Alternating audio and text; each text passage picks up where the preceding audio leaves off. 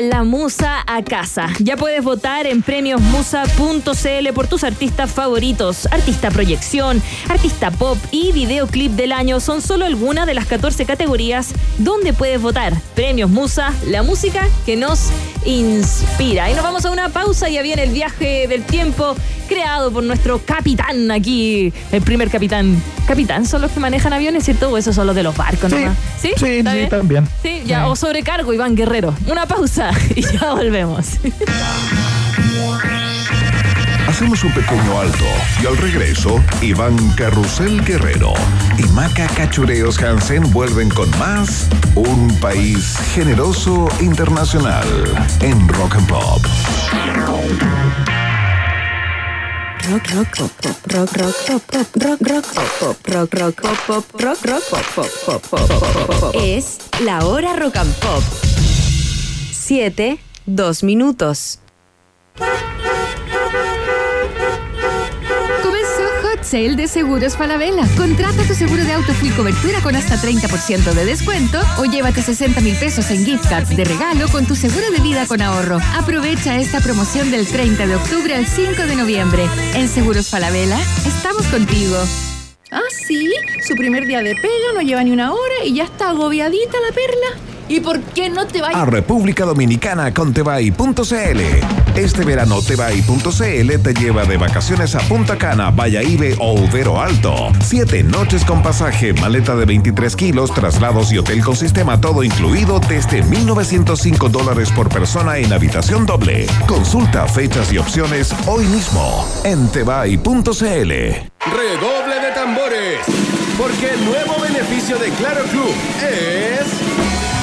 2x1 en Donuts Classic en todos los locales Dunkin' del país. Descarga el código desde la app Claro y digítalo al momento de solicitar tu promoción. Conoce este y todos los beneficios en claroclub.cl, porque Claro Club te conviene. Todo el mundo dice que falta una fiesta. Nosotros tenemos una. Mercata 2023. Compra tu copa con 10 degustaciones en punto ticket y el sábado 11 de noviembre nos vemos en Mercata, Sala Gente y Sala Omnium. Apoquindo 4900, Las Condes, Metro Escuela Militar, Feria de Vinos, Cervezas y Destilados, Gastronomía, tiendas de vinilos y una gran fiesta de cierre con lo mejor de los 80 y 90. Apertura de puertas Mercado Mercata, 4 de la tarde. Aprovecha el pack Amigos Mercata. Pagan 3, entran 4. Colabora Salmas y Alfajores Lagos del Sur. Más información en Instagram, arroba mercata.cl. En Rock and Pop te invitamos a descubrir de primera fuente todos los detalles, influencias, secretos, procesos creativos y producción detrás de los discos de tus artistas favoritos con Discópolis Rock and Pop. Este sábado 4 de noviembre a las 3 de la tarde repetimos la entrevista exclusiva que tuvimos con los Bunkers y recorremos juntos todos los surcos de su nuevo disco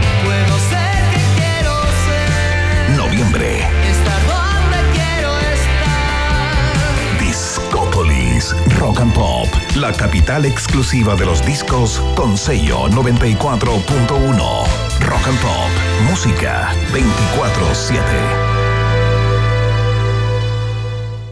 Bazar E llega con cuatro días de feria, 200 expositores, la mejor selección en deco, moda, gastronomía, música, talleres y mucho más. Un fin de semana cargado de diseño. Toda la inspiración que buscas está en Bazar ED, la feria de diseño más grande del país que abre la temporada de verano. Apúrate y asegura tu entrada en Ticketmaster. Más información en ed.cl. Te esperamos del 23 al 26 de noviembre en Parque Bicentenario. Bazar ED. Inspira tu habitar. En Rock and Pop, Iván Acapulco Guerrero y Maca Cachagua Hansen vuelven a colorear la plurinacional bandera de un país generoso internacional en la 94.1.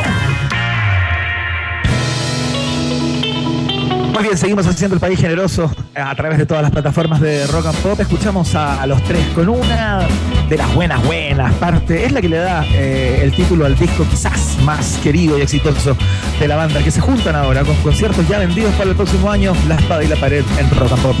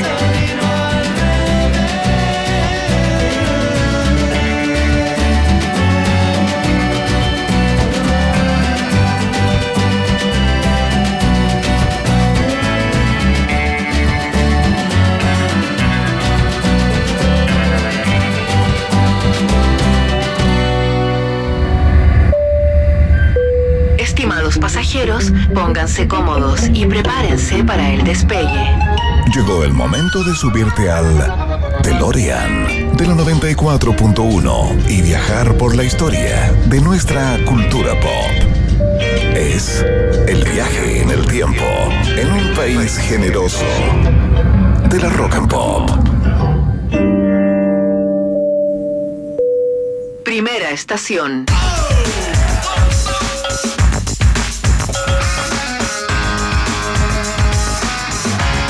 Muy bien, bienvenidos y bienvenidas a este viaje en el tiempo acá a través de la 94.1 y vamos a partir con esta, ¿no? Uy, me gusta esta.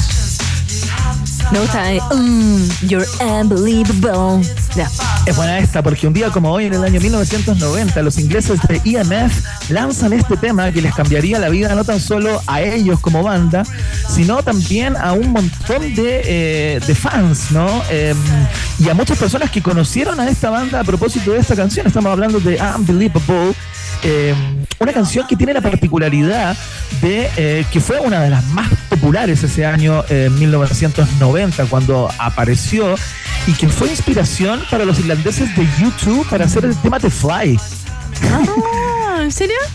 ¿Cachai qué cosa más loca? Sí, eh, como que a, a Bono le encantaba esta canción y de alguna manera cuando estaban haciendo el disco Aston Baby, eh, esta canción estaba muy pegando así, eh, estaba muy de moda y todo, y, y Bono se inspiró como en ella, en su melodía, para hacer el tema The Fly, una de las grandes canciones de ese de ese disco, ¿no? Pero bueno, el tema es que lo cierto es que esta banda, eh, que uno pensaría que tiene solamente esta canción, ¿no? Eh, tiene tres discos, fíjate.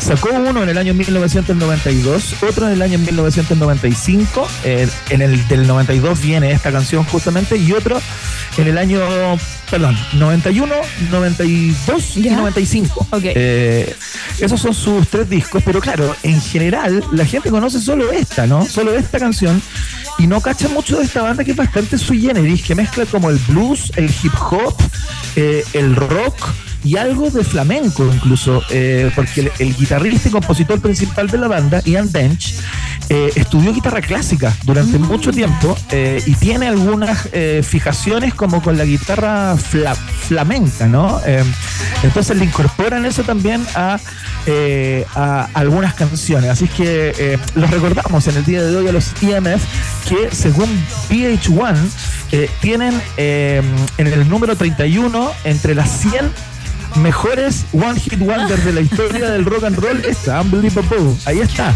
Entró en esa en esa categoría. Tiene un, se ganó un montón de, de premios, digamos, esta canción, eh, más allá de esta calificación que puede ser un poco como. como Buena, y mala, ¿no? sí, buena y mala. Como que tú no quieres estar en el What Hit Wonder. Pero bueno.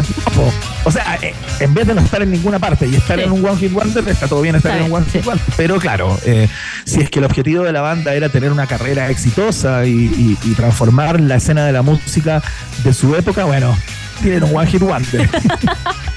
pero igual, tremendo What Hit Wonder. Tremenda canción. Con EMF pasamos a la siguiente estación. Próxima estación. Oh. Oh. Cacha cómo es la vida, Maca Hansen. Y ayer hablamos de ello. Ayer estuvimos hablando de Rage Against the Machine justamente a propósito de, eh, de la salida de uno de sus discos, ¿no? Eh, que no era precisamente este. Eh, pero un día como hoy, del año 1992, apareció el disco homónimo. O sea, salieron al mundo de alguna manera. los Rage Against the Machine.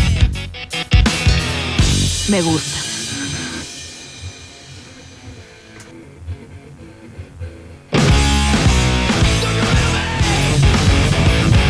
Ahí está, Sac de la Rocha, que dicen que tomaba benzina antes de salir a los conciertos como para, para estimularse un poquito. Gasolina en, en- en pequeñas proporciones, por cierto, porque si tomas mucho te vas cortado y no alcanzas a salir al escenario. Eh, esta banda que mezcla el hip hop, el rock eh, y otro tipo de manifestaciones artísticas eh, que inspiraron a, a un montón de bandas que salieron a finales de los años no, no, 90. Este disco es del 92, es tremendamente joven, pasó mucho tiempo, fueron amos y, y señores de esto que después se llamó el New Metal, ¿no? Eh, que es una calificación bastante extraña que no entiendo, eh, que no entiendo con qué tiene que ver ese NU, eh, el New Metal, pero bueno, nuevo. el caso es que... Ah, sí, se llama... Ah, ¿y tiene Sí. que ver con nuevo? Sí, sí. Y también Ah, se, mira, le, se le acreditó a Korn, también parte de Sí, pues claro, Linkin Park, Limp Bizkit, eh, todas esas, esas, esos proyectos eh, vinieron de alguna manera de la mano de lo que hacía eh, Rage Against the Machine, como en términos de influencia, ¿no? Ya lo saben, ya eh, sus letras con mucha política involucrada, eh, con mucho, eh, digamos, se tomaban de casos emblemáticos y de momentos políticos particulares para hacer discos prácticamente completos eh, o inspirar las letras de las canciones, ¿no? Eh, quiero, quiero hacer una cápite, Maca, en particular sobre la portada de este disco. No sé si la han visto, eh, que es esta foto que es muy famosa, muy célebre, ¿no? Que fue capturada el 11 de junio del año 1963 en una calle de Saigón.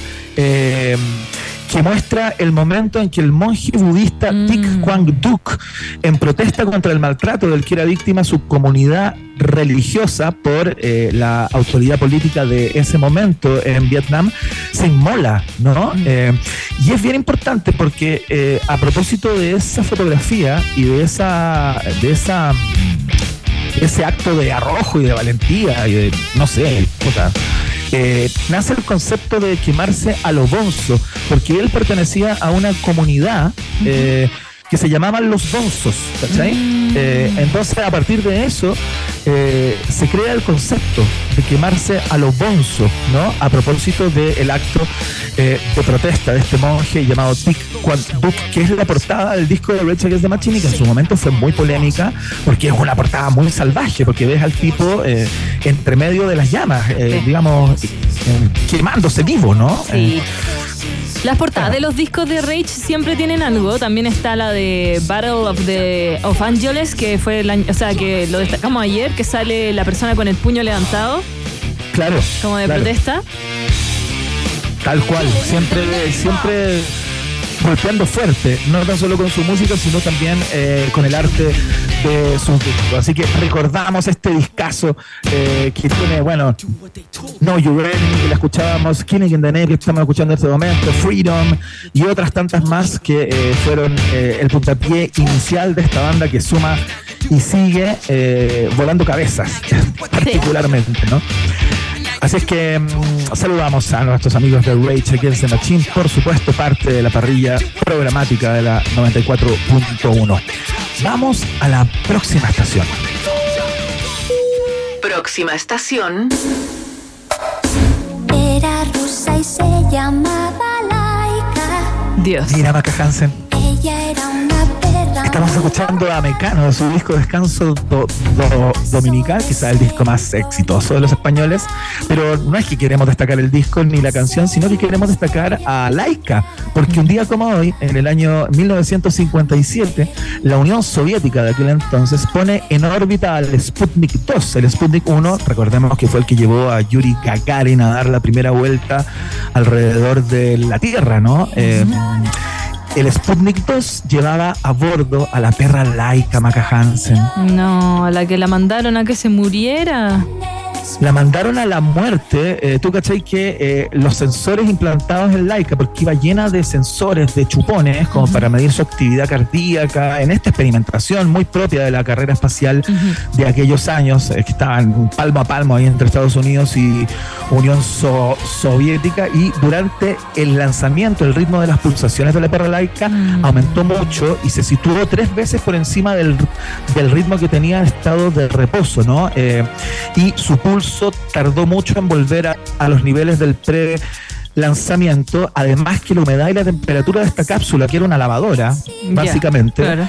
donde estaba esta perra, aumentaron por sobre los 40 grados centígrados. No. Entonces dicen que eh, alcanzó a durar seis horas, ¿no? Eh, porque mm, justamente cuando llevaba seis horas después del lanzamiento, los sensores registraron un paro cardíaco de la perra y había muerto eh, en consecuencia al super, supercalentamiento de la cabina y al estrés también, ¿no?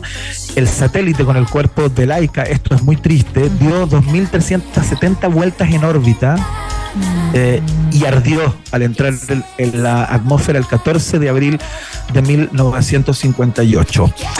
De inmediato, Maca, eh, se generó una incipiente protesta de grupos animalistas, que no eran muchos en, en aquella época, y el gobierno soviético eh, empezó a ocultar la información sobre la muerte de Laika, ¿no? Eh, los boletines informativos de aquella época eh, planteaban que, que, bueno, que había, había algunos problemas, pero que ellos tenían la impresión que Laika podía volver viva a la Tierra, cosa que nunca pensaron. O sea, apenas subieron a Laika en esa sonda, en, en, en ese, en, esa, en esa nave espacial que era muy precaria, sabían que la perra iba a morir de todas maneras, ¿no? Claro. Eh, y, y, claro, eh, estos tipos dicen que decían que Laika fue sacrificada en órbita por motivos de humanidad, porque estaba sufriendo mucho y todo, pero lo cierto es que se les murió la perra. Claro. Y ellos sab- sabían que la perra iba a, a morir. Pero, ¿cacháis cómo seleccionaban a los perros? Mira, la selección de perros eh, por parte de la Unión Soviética, bueno, luego fueron muchos los animales que viajaron al espacio. Laika fue la primera, ¿no?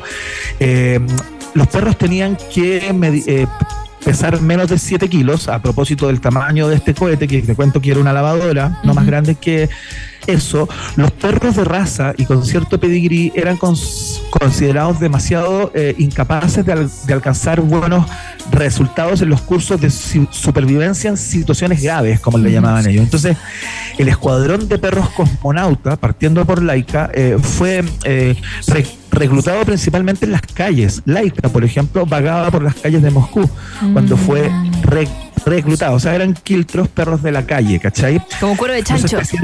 Claro, cuero de chancho, porque iban a aterrar y que iban a salvar, ¿cachai? Los especialistas pre- preferían que fueran hembras a las que consideraban más disciplinadas y los animales de pelo liso como laica se veían más adecuados para la instalación de los sensores. ¿Cachai? Que Ah, no tenía todo un tener- porqué. Todo un porqué. De los 10 candidatos preseleccionados para la prueba final, eh, fueron tres los que quedaron, eh, digamos, para, para, para subirse hasta a, a la Sputnik 2. Albina, Laika y Muku. Eh, Albina estaba embarazada y Muku fue rechazada por tener curvas poco fotogénicas en las patas. Imagínate la locura de esta gente que finalmente se fijaban en que la foto fuera increíble y Claro. fuera un golpe para el otro país que estaba en esta misma carrera, ¿no? Como se ganaba ta- también a través de la promoción y la propaganda toda esta batalla, ¿cachai? Así que Laika fue la elegida para morir en el espacio y entrar en la historia de la humanidad. Qué pena. Esa es la historia, ¿viste? Sí, yo tenía una perrita de vecina que se llamaba Laika. ¿En serio? Sí. Ha de ser por eso. Ha de ser por eso. Vamos a la siguiente estación acá. Próxima estación.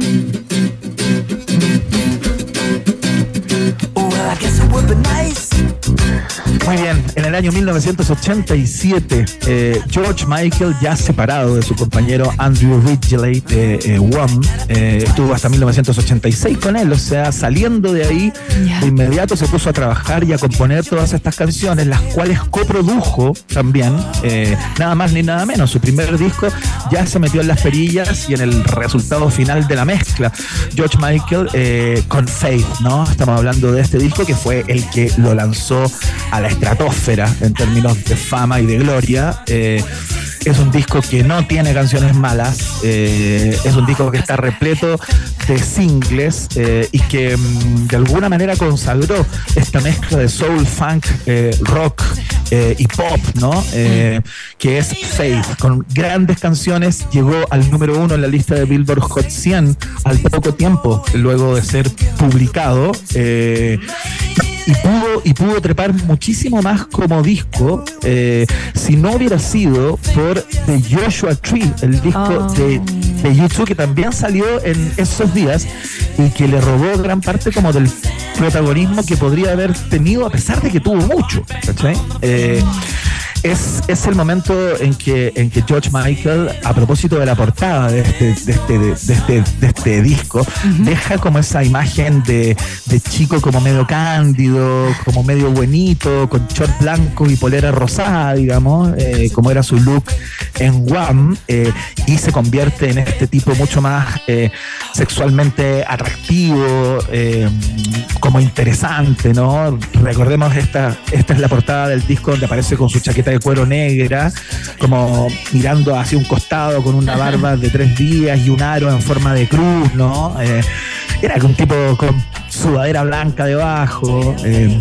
había dejado esa imagen de chico cándido y se convirtió en, el, eh, en una suerte de símbolo sexual en la- aquella época mucho antes de que decla- decla- declarara al mundo su homosexualidad, ¿no? Sí, como que está mm, atrapando pollitas antes de decir la verdad. Exacta, exactamente, tal cual. Eh, y no solamente está esta canción, mira esta joya, Maca Hansen, Kissing a Fool, que es una tremenda canción de este, de este disco, donde se mete más en la, en la interpretación así como del, eh, de temas ligados más al jazz, ¿no? Eh, o al RB, si quieres. Eh, en donde lució toda la potencia eh, y, la, y la calidad vocal, ¿no? Este es el disco que de alguna manera convierte a George Michael en uno de los solistas más relevantes de la década de los 80 sin duda y a propósito de este disco lo empiezan a convidar a todos estos encuentros de artistas gringos eh, que por alguna buena causa se juntaban en estadios gigantescos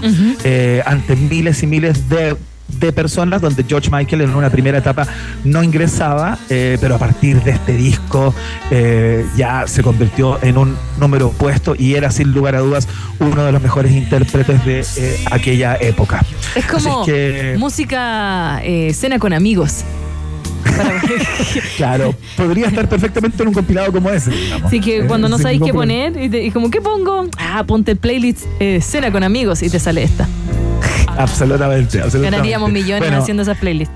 Hay que hacerlo. Bueno, ta- también en este mismo disco está la canción I Want Your Sex, ¿ah? que, que es la que, la que tenemos ahí, que fue tremendamente polémica en su momento. Maca Hansen hubo un montón de radios que se negaron a, a ponerla, a programarla, a propósito de que era eh, bastante explícita desde el punto de vista sexual, ¿no? I Want Your Sex, eh, ¿qué más te puedo decir, digamos? Eh, y, y- y son los primeros coqueteos de George Michael también con, eh, con ritmos más electrónicos y de ese, de ese mundo más para el dance floor, ¿no? Más para el baile, eh, que luego iban a, a abundar en su, en su discografía.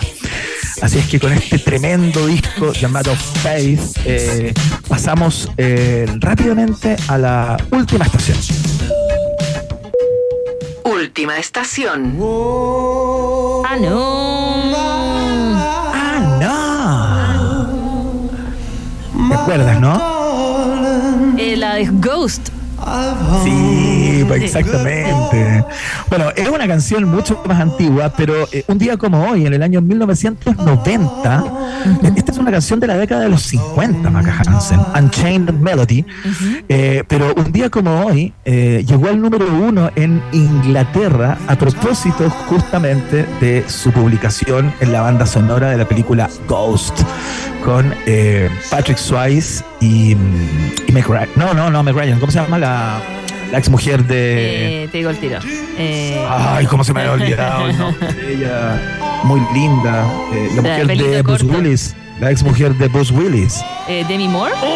Demi Moore, exactamente, perdón, perdón. Perdón a todos y a todas por ese olvido, por ese lapsus Porque. Whoopi, Whoopi no era. No, no, Whoopi, No, bueno, sí, la sí actuación de Whoopi Goldberg ahí en esa, en esa película. Eh, bueno, la música eh, de esta canción fue escrita por Alex North con letras de High Sarret para, para una película llamada uh, Unchained del año 1955. La canción fue nominada al Oscar, aunque no ganó, como mejor canción ese año y fue tan popular que en una semana se grabaron cuatro versiones de inmediato, entrando todas en el top 30 de las listas británicas. Cacha que todas las versiones que se hicieron de la canción entraron al top 30 y por ello está en el libro de los Guinness.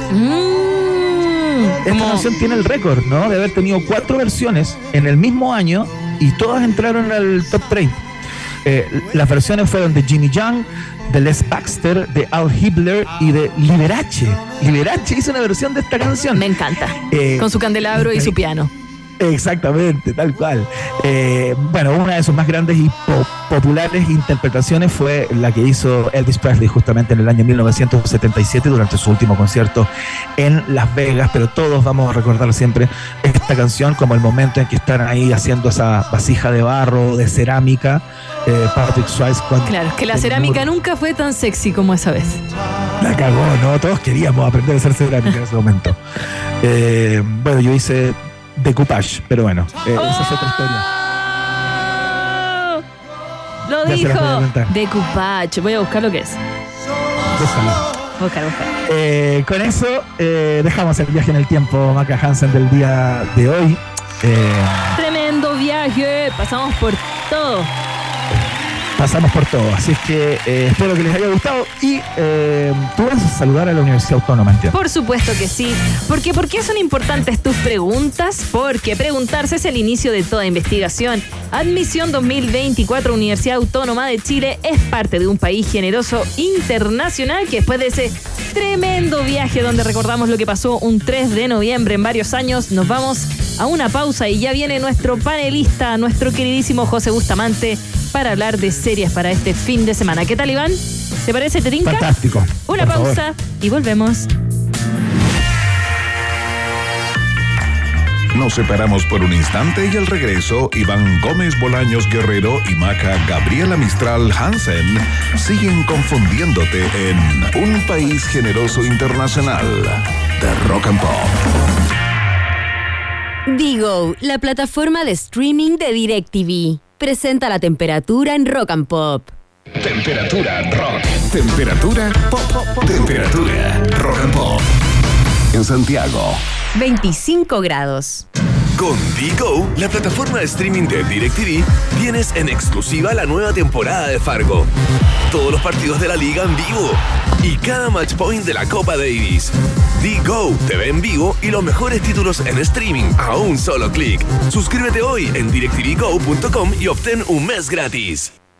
¿Por qué dudar que los niños son el futuro? Porque la deserción escolar en algunas zonas rurales es alarmante. ¿Por qué creer en un estudiante? Porque Camila, junto a su profesora, investigaron cómo el uso de robots pedagógicos aportan a que los niños vuelvan a interesarse por aprender. ¿Y por qué nos preguntamos todo esto? Porque preguntarse es el inicio de toda investigación. Tus por qué, donde Chile más los necesita. Admisión 2024, Universidad Autónoma de Chile, más universidad.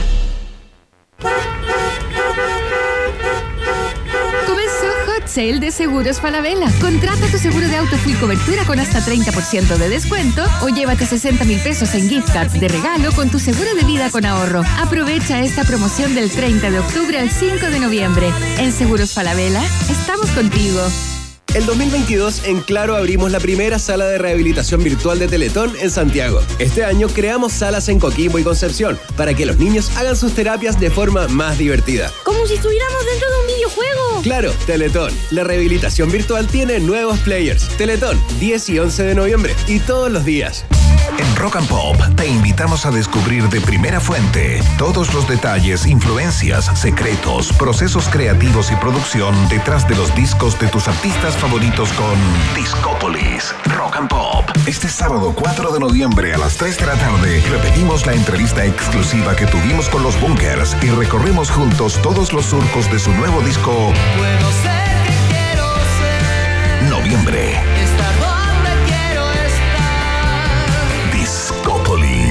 Rock and Pop, la capital exclusiva de los discos con sello 94.1.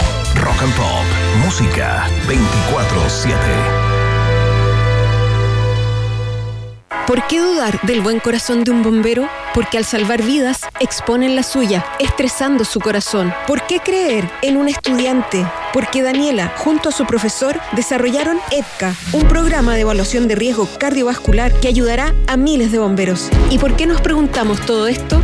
Porque preguntarse es el inicio de toda investigación. ¿Tus por qué? Donde Chile más los necesita. Admisión 2024. Universidad Autónoma de Chile. Más universidad. Así es como llegas a Enjoy. Y así es como te puedes ir de Enjoy.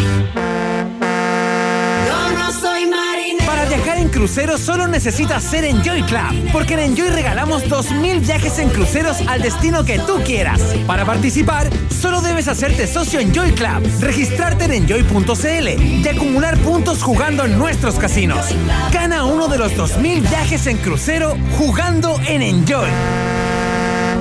Bazar ED llega con cuatro días de feria, 200 expositores, la mejor selección en deco, moda, gastronomía, música, talleres y mucho más. Un fin de semana cargado de diseño. Toda la inspiración que buscas está en Bazar ED, la feria de diseño más grande del país que abre la temporada de verano. Apúrate y asegura tu entrada en Ticketmaster. Más información en ed.cl. Te esperamos del 23 al 26 de noviembre en Parque Bicentenario. Bazar ED, tu habitar. Iván Jalapeño Guerrero y Maca Cacho de Cabra Hansen siguen poniéndole mucho chile a esta ensalada llamada Un País Generoso Internacional que sigue picando dos veces en Rock and Pop.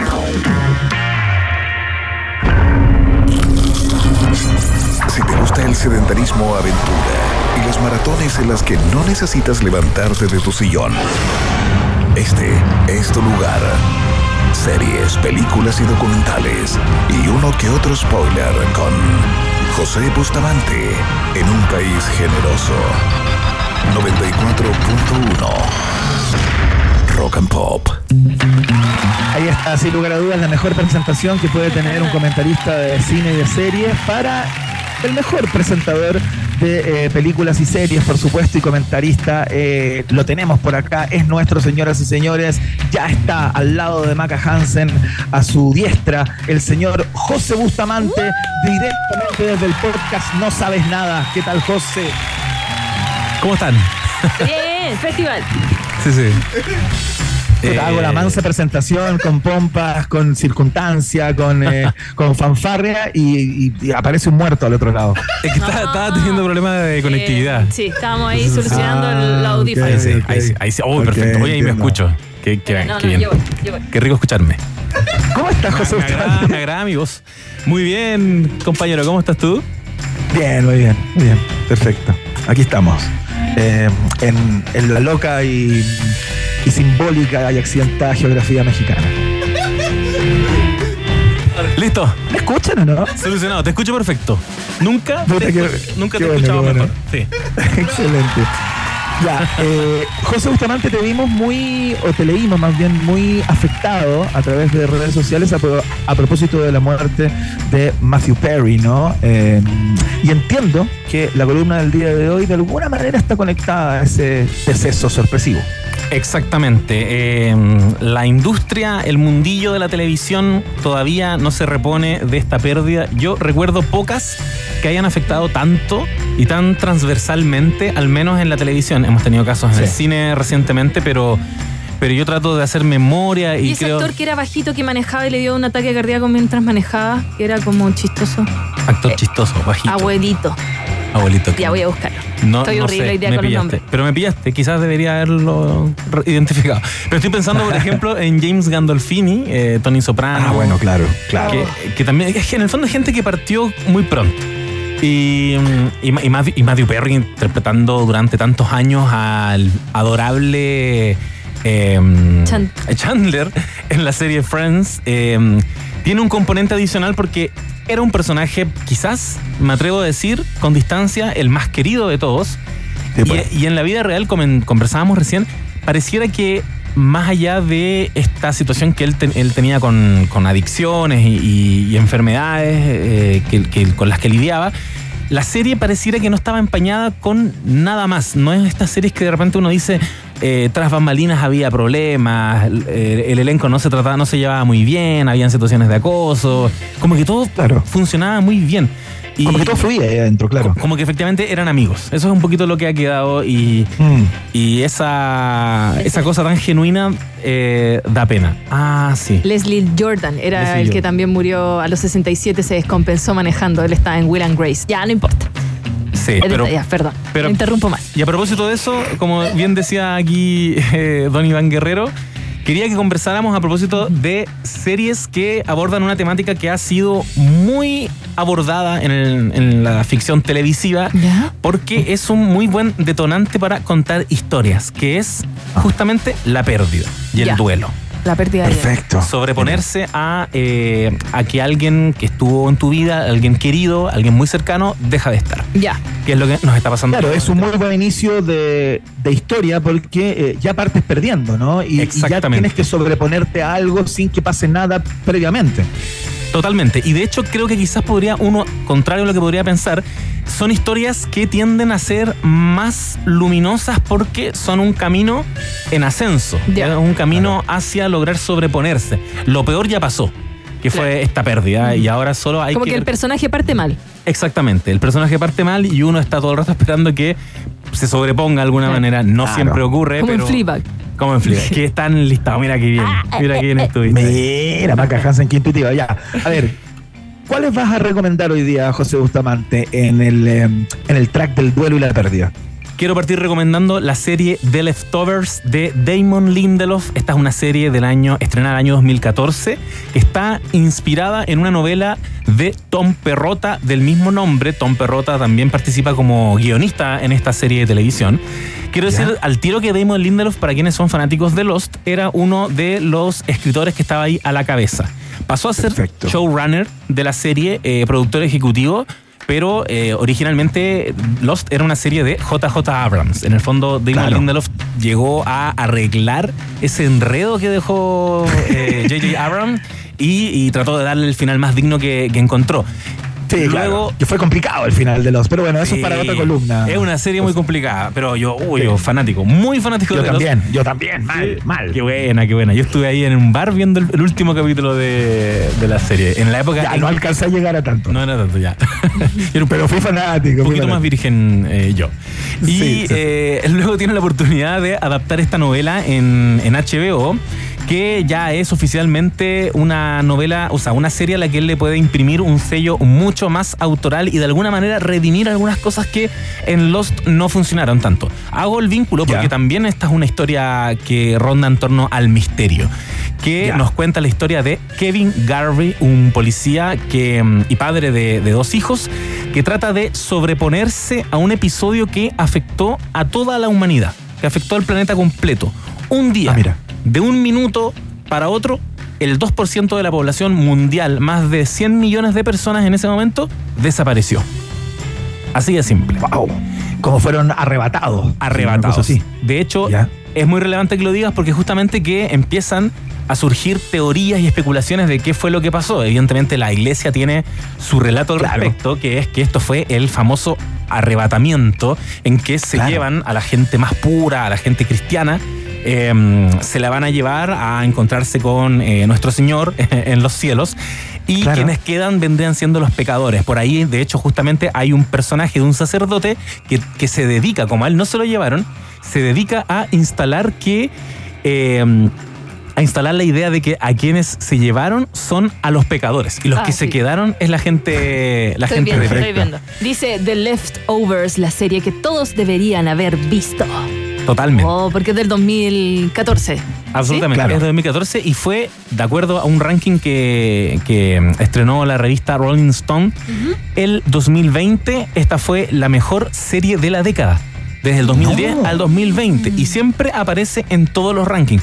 Es una serie no tan fácil de recomendar. Yo diría a quienes nos están escuchando que traten de darle unos tres o cuatro capítulos porque es un ritmo bien especial. Es como bien contemplativa en la Ya. medida que están todos a su ritmo tratando de sobreponerse a esta pérdida. Lo interesante es que no se trata finalmente de, de- de esa pérdida, no habla tan, tan de lleno de, de qué fue lo que pasó. Ahí es donde yo digo que se redime un poquito de lo que pasó con Lost, que trató de explicarlo todo. Esta serie Claro. te dice, no te voy a explicar nada. Esto simplemente ocurrió. Y lo que vas a ver es cómo la sociedad, cómo la civilización trata de salir adelante y seguir funcionando después de esto que no tiene explicación. Wow. Es muy interesante encarnada en este personaje que decía Kevin Garvey, que curiosamente no perdió a nadie. Es de los pocos que no perdió a nadie. Sin embargo, su familia, con el tiempo, se terminó disolviendo. Ya. A propósito de este episodio. Entonces, ¿qué es perder finalmente? ¿Cuán- temporadas tiene José? Es, eh, fueron tres temporadas que ya finalizaron. Es un viaje muy, muy interesante de ver. Eh, en algún minuto en el podcast la analizábamos y, y hablábamos de, de que esta serie, quizás más que contarte una gran historia, es una experiencia. Es como una serie de sensaciones. Es como las películas de Hayao Miyazaki, que no te cuentan una historia de principio a fin, sino que te cuentan un día, un momento, un Exacto. sentimiento. Es- hay situaciones y por sobre todo hay personajes. Y hay muchas emociones porque finalmente te vas dando cuenta de que no importa que esto no nos haya ocurrido a nosotros, todos de alguna manera estamos lidiando con alguna pérdida, es inevitable hacer vínculos mientras las estás viendo con lo que pasó en la pandemia, Ya. que como sociedad igual tuvimos que de alguna manera sobreponernos y seguir adelante. Es como, oye, vivimos claro. una pandemia durante tres años, población, eh, un alto porcentaje de la población eh, no está con nosotros y seguimos adelante. Bueno, lo que pasó con eh, detenidos desaparecidos en dictadura, en fin. Es inevitable durante el proceso de ver esta serie de televisión hacer esos Claro. links y eh, la recomiendo muchísimo. Está en HBO actualmente. Y se llama Excelente. The Leftovers. Se llama The Leftovers. Les dejo ahí Leftovers. la inquietud para que la busquen este fin de semana. Excelente. José Bustamante está haciendo, desplegando su columna clásica a propósito del fallecimiento de Matthew Perry. Esta vez nos eh, cuenta acerca de cuatro series eh, que están en la temática del duelo y la pérdida. Acaba de eh, proponer The Leftovers en HBO. ¿Qué más, José? Exactamente. Oye, y hay algo que va a unir a estos cuatro ejemplos que traigo, ¿Ya? que los cuatro son de autores de, de showrunners eh, muy connotados. Ya. Gente buena. Recién hablé de Damon Lindelof, que fue creador de Lost. Después de The Leftovers hizo la adaptación a televisión de Watchmen, Ya. de la novela de, de Alan Moore. Y ahora a continuación les voy a hablar de Fleabag. Ya. Serie que yo creo que tengo que haber alguna vez comentado acá porque yo creo que está en mi top Sí, claro. de series favoritas. Es, es- es una cuestión impresionante de Phoebe Waller-Bridge del 2016. Eh, tiene dos temporadas. Mucha gente insistió que podría salir la temporada 3, pero ella fue súper clara en que no. Eso es todo. Son temporadas muy cortitas, pero eh, son muy efectivas en contarte una comedia dramática o dramedy, como dicen, Dramedy. eh, como dicen los gringos, que, Claro. eh, que aborda la historia de a quien vamos a llamar Fleabag, porque una curiosidad que tiene esta serie, que muy pocos personajes tienen nombre. Mm. Nunca sabemos más allá de ella, entonces uno dice, bueno, ella se llama Fleabag, que es el nombre de la serie, pero su papá se llama el papá, hay un cura que se llama el Hot Priest, como el cura sexy, y simplemente se llama Genial. el Hot Priest. eh, y La cuesta- hermana, quizás. La, la hermana se llama Claire, Sí. es la que como que le dice nombre. La hermana, Dios la- claro, y son muy poquitos, pero eh, se centra en el personaje de Fleabag, una mujer joven que está intentando eh, ordenar su vida, que, que toma decisiones erráticas en muchos aspectos, especialmente en el lado afectivo. Uno asiste a una serie de citas que tiene ella con una serie de personajes bien particulares que te demuestran que ella de alguna manera tiene una personalidad un poquito autodestructiva, está en relaciones que no quiere estar, y de, de pronto vamos comprendiendo en el transcurso de esta primera temporada que tiene que ver justamente con que ella perdió a alguien. Ella perdió a su amiga, a su mejor amiga. Y, su forma de redimir, de, sublimar este dolor es eh, eh, desde la negación. Desde la negación de ese episodio. Y algo muy, muy atractivo que tiene esta serie es que utiliza el dispositivo del de, eh, quiebre de la cuarta pared Claro. ella no solo narra permanentemente, sino que se da vuelta, mira a la cámara y nos mira a nosotros, a los espectadores, y se detiene entre medio de una conversación a explicar algo. Claro. Pero a un ritmo que yo nunca había visto, porque uno podría decir House of Cards hacía lo mismo. Claro, O también. Malcolm in the Middle también hacía eso, pero era como el momento del quiebre de la cuarta pared. Ella lo hace muy rápido. Lo hace muy rápido. Es como Gilmore Girls, pero con la cuarta pared ahí Claro. puesta. Eh, sí, es muy. Yo lo intenté, yo lo intenté, Sí. pero no pasé de los dos, dos primeros episodios. Algo tiene Fleabag que como que me dan ganas de cachetearla. Perdón, perdón, A yo sé que la gente. violencia no, pero, ay, Dios mío, como que no pude. Es que aparte que ella Me reí, pero no es- pude. tiene un humor muy ácido, es muy autoconsciente de que es muy chistosa, Mm, mm. y tiene algunos rasgos de personalidad que pueden al principio no agradar tanto, pero yo con quienes lo he conversado al final de la primera temporada, así que te insto, Maca, Ya, a lo que lo intentes. Ya, Hay una gran revelación Ya. que explica. Oye, por oye qué José, entiendo que ella. eh, eh, ella como que lo hace todo en esta serie, ¿no? Esta Ella lo es hace la todo. serie que ella, ella hace el guion, la dirige, la actúa, etcétera. ¿no? Todo, la dirige, la protagoniza, la escribió y fue su trampolín porque ella tenía otra serie eh, anteriormente que la pueden encontrar en Netflix que se llama Crashing que uno puede eh, identificar que estaba como la semilla de lo que después iba a ser Fleabag. Fleabag partió siendo un monólogo eh, teatral que ella eventualmente termina convirtiendo en, en serie de televisión y después de Fleabag hay que decir igual que yo no le he visto nada tan destacable como esta serie. Pareciera que acá como que llegó a su techo y sí, obviamente la pega no le ha faltado, está asesorando guiones, asesoró los guiones de una de las últimas, de la última James Bond. Eh, ahora está participando también, bueno, actúa en Indiana Jones junto a Harrison Ford en la última Indiana Jones y también está preparando un remake de Tomb Raider. Desde esta perspectiva que ella tiene, que es una mujer, hay que decirlo, muy feminista, eso también se deja ver en esta serie. Y eh, parte siendo una serie aparentemente muy livianita, pero se va poniendo cada vez más deep, cada vez más profunda. Y Va agarrando vuelo. Va agarrando Fleabag, entonces, en Prime Video, José, en Prime ¿no? Video, sí. Eso, eso es otra curiosidad. Quiero decir que la primera serie está en HBO, la segunda está en Prime Video, la tercera es de eh, Netflix. Esta serie se llama Afterlife, del 2019. ¿La viste? Sí, buena. Buena. Buena serie, ¿no? Esta serie se mete de cabeza en la temática que, de esta columna. Que Tal cual. El duelo, el nombre ya, ya lo insinúa, es la vida después de la muerte, porque nos habla de cómo es la vida de alguien que queda después de que quedó viudo de, de su esposa. Tony. El gran Ricky Gervais. El gran Ricky Gervais, habíamos dicho. Damon Lindelof, Phoebe Waller-Bridge y ahora pasamos a Ricky Gervais, que es el creador de The Office británica, que posteriormente Sí, fue claro. adaptada a la, a la Office gringa y un tipo que lo hemos visto por un montón de también de, de otras producciones como Derek, eh, eh, Episode. Especiales de comedia. Especiales de comedia. rato, es un, sí, es un claro. connotadísimo comediante, muy premiado. que- Extra también. La eh, Ah, esa, serie sí. extras que también es increíble. que es muy, Life is Too Short también. Otra serie muy, muy Ah, divertida. esa de- no la he visto. De Ricky. Gervais. Y eh, él interpreta, él aquí nuevamente dirige, escribe y protagoniza esta serie donde él encarna a Tony, un hombre que recientemente enviudó, eh, producto de una enfermedad de su señora y que eh, sumergido en la depresión y a punto de tomar la decisión de terminar con su vida, descubre que en realidad él tiene que hacerse cargo de este perrito que ellos tenían como pareja. Claro. Y, y ese va a ser como el primer impulso para seguir viviendo. Más adelante nos vamos a preguntar si no era una excusa, porque en realidad nunca Claro. tuvo la decisión tan tomada.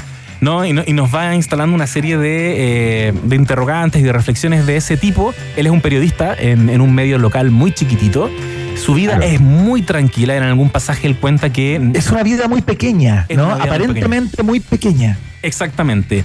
Y aparentemente también a propósito de, de la devoción que él tenía hacia su esposa y hacia esta familia que él estaba formando, también le puso muy pocas fichas a su carrera profesional y por lo mismo se, quedó, se quedó ahí. Entonces, cuando ella se va, él de verdad siente que se le, se le acaba el mundo, se convierte en un tipo muy ácido.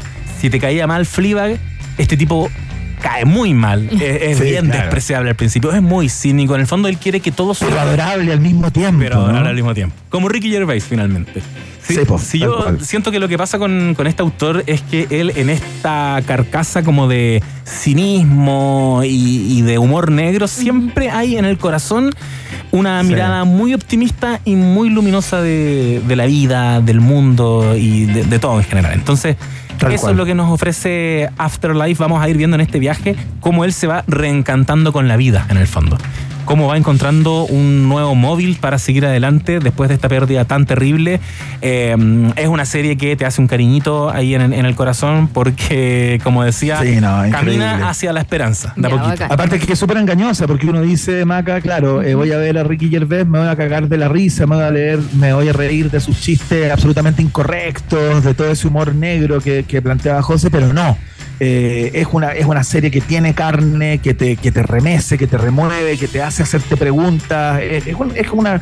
Yo la encuentro una genialidad, la encuentro una gran serie. Es muy una recomendable. muy, muy buena serie. Está Diane Morgan también. Sí, po. Ella es chistosísima, la que hace de falsos documentales. Ah, la, que, la ustedes ven en TikTok o en Instagram que sale. Es inglesa, británica también. Sí. Lo acabo de conectar. Ella es una de las compañeras en la sala de, de prensa. Sí, sí. Claro, sí, no, no había reparado en eso. Y para, y para finalizar, esta serie es de este año, del 2023. A ver. Está en Apple TV Plus. Se llama, eh, tiene un título que quizás voy a pronunciar mal, Shrinking, pero que en español la pueden encontrar como Terapia sin filtro. Ah, he pasado por ahí y no la he pinchado, fíjate. Mira, yo te recomiendo que le des una oportunidad. Hay opiniones divididas, hay gente que la ha disfrutado más que otros. Yo encuentro que es una gran serie y también le tengo bastante aprecio a su autor, Bill Lawrence, que es el mismo creador de Ted Lasso y de Scraps, Oh, Ah, perfecto. que es una serie que a Maca Hansen sabemos le gusta a ti también, a ti Y a mí también. también me gusta, sí. Y esta está protagonizada y también está coescrita por eh, Jason Segel, que es eh, Marshall en How I Met Your Mother. Es un Ah, actor que viene de, de la comedia, que viene de actuar en comedia. Y también está coescrita por Brett Goldstein, que es el, el actor que interpreta a Ken Roy, a Roy Kent, perdón, en Ted Lasso. Ya. Brett Goldstein. Entonces son tres nombres que uno a esta altura ya les tiene bastante cariño y lo que hacen ellos es contarnos la historia de Jimmy, interpretado por Jason Segel, un psicoterapeuta que enviudó también. Esta se emparenta bastante con, con Afterlife. Y ¿Ya? eh, luego de pasar por un proceso que nosotros no vemos, en el que aparentemente él se aisló para tratar de recomponerse de, de este dolor, descubre ¿Ya? que estuvo un poquito abandonando a su hija y nunca se preguntó cómo vivió ella el dolor de, De perder a su madre. Entonces, Ah, el punto de partida de esta serie es, bueno, el hecho de que sea un psicoterapeuta lo hace bastante interesante porque él- cada capítulo prácticamente es un caso distinto. Él tiene que Ajá. ayudar a otras personas a sanar, mientras no trata, no, no logra todavía recomponerse por completo y al mismo tiempo está tratando de recuperar la confianza y la cercanía de una hija a la que conoce poco y nada a esta altura. Esta serie tiene mucha más comedia que, que Afterlife. Eh, tiene la, la comedia parecida a la que nos daba justamente Ted Lasso y Scraps. Como alegres. Alegres. Y, y, uh, Harrison Ford aparece aquí. Ah, sí, no lo puedo dejar fuera. Harrison Ford también. Van a ver a Harrison Ford en esta Haciendo serie talla. haciendo talla como uno de los personajes ahí estable entre el, el elenco de los protagónicos. Él es un compañero de trabajo que uno lo siente más como un padre para él, pero así directamente como un padre. Es la persona a la que él llama y le pide consejo. No sabemos bien qué pasó con su papá, pero conocemos la figura de Harrison Ford como un, un mentor del, del personaje de, de Jimmy, que está muy interesante porque lo que él termina haciendo finalmente es decidir, un poco en este ánimo parecido al de Ricky Gervais en Afterlife, Sí. des- decidir dar un vuelco a su profesión, enfrentar la vida de manera distinta y de un minuto a otro empieza a ser brutalmente honesto con sus pacientes. Oh.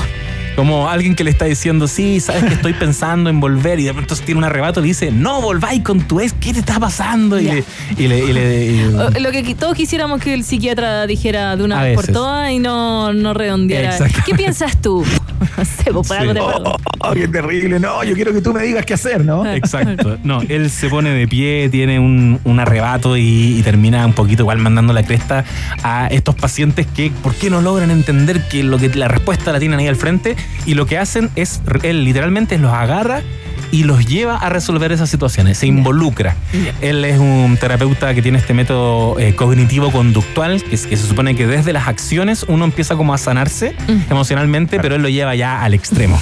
Se mete en sus vidas rompe todos los códigos de ética profesional y, eh, y lo hace un poquito a escondidas también. A escondidas de Harrison Ford, de este personaje que es como su mentor y de todos quienes lo rodean. Eh, muy, muy buena esta serie que encuentran en Apple TV Plus.